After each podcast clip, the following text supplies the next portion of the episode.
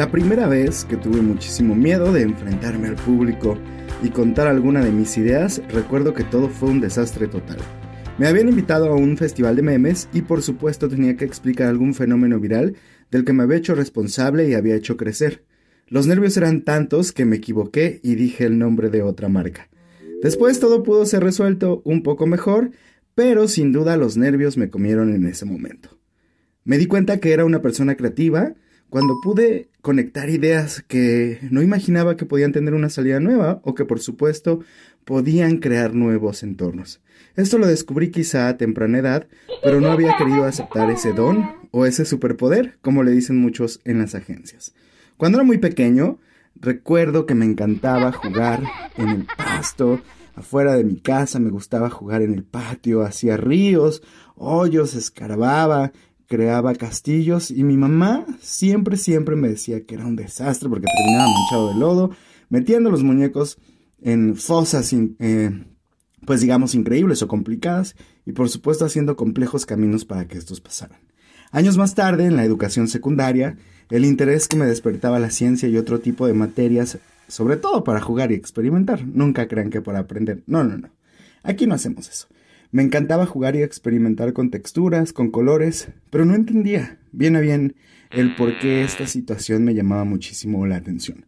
Conforme fueron pasando los años, cerca del bachillerato y antes de la universidad, me di cuenta que algunas de mis ideas en los ensayos y en las tareas me ayudaban a sortear, pues, si no con las mejores calificaciones, sí con algunas respuestas y resoluciones interesantes a los problemas del día a día.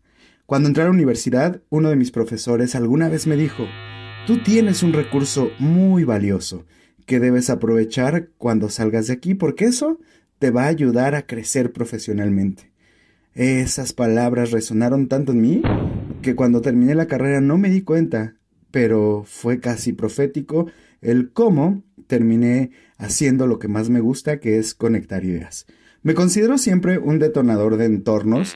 Eh, en cualquier lado donde estoy me gusta muchísimo buscarle otra salida, otra arista, otra solución y otra resolución a los problemas. Es por eso que respeto mucho a los profesionales que voy conociendo en mi carrera profesional.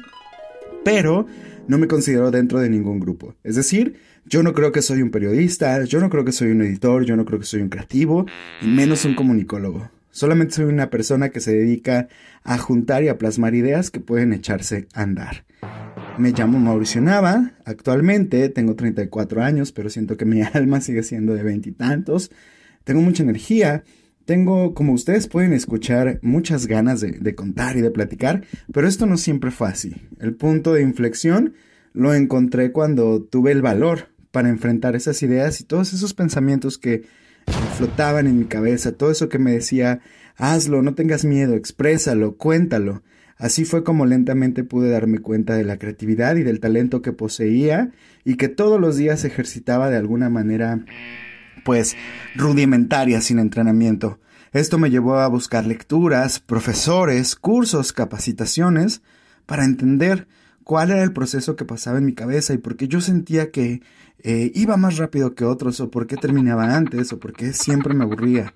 Era la creatividad la que estaba dentro de mí y hacía que muchas veces tomara el control de mi carrera, de mi vida profesional y de mi vida social. Hoy les puedo decir que me encuentro muy orgulloso de poder conectar en cuestión de instantes ideas, poder bajar grandes pensamientos en minutos y por supuesto crear campañas que resuenan o que dejan una huella en las personas que me rodean, siempre apuntando al cambio, al mejoramiento y a compartir. El conocimiento que no se comparte pierde por completo su valor y esa es una de las cosas que profesionalmente también me siento muy orgulloso de haber logrado y creado durante estos años.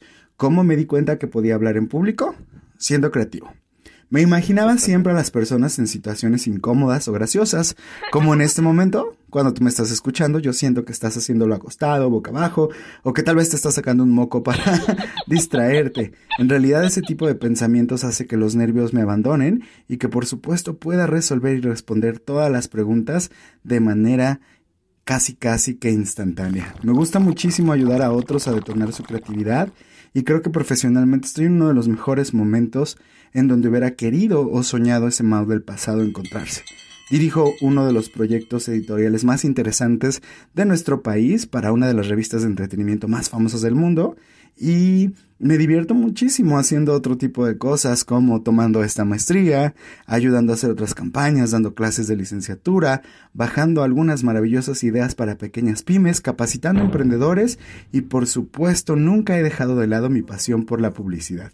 Eso es un poco de lo que hago y cómo logré hablar en público siendo creativo para no imaginarme que ese desastre de cuando me invitaron al Festival de los Memes se iba a volver a repetir.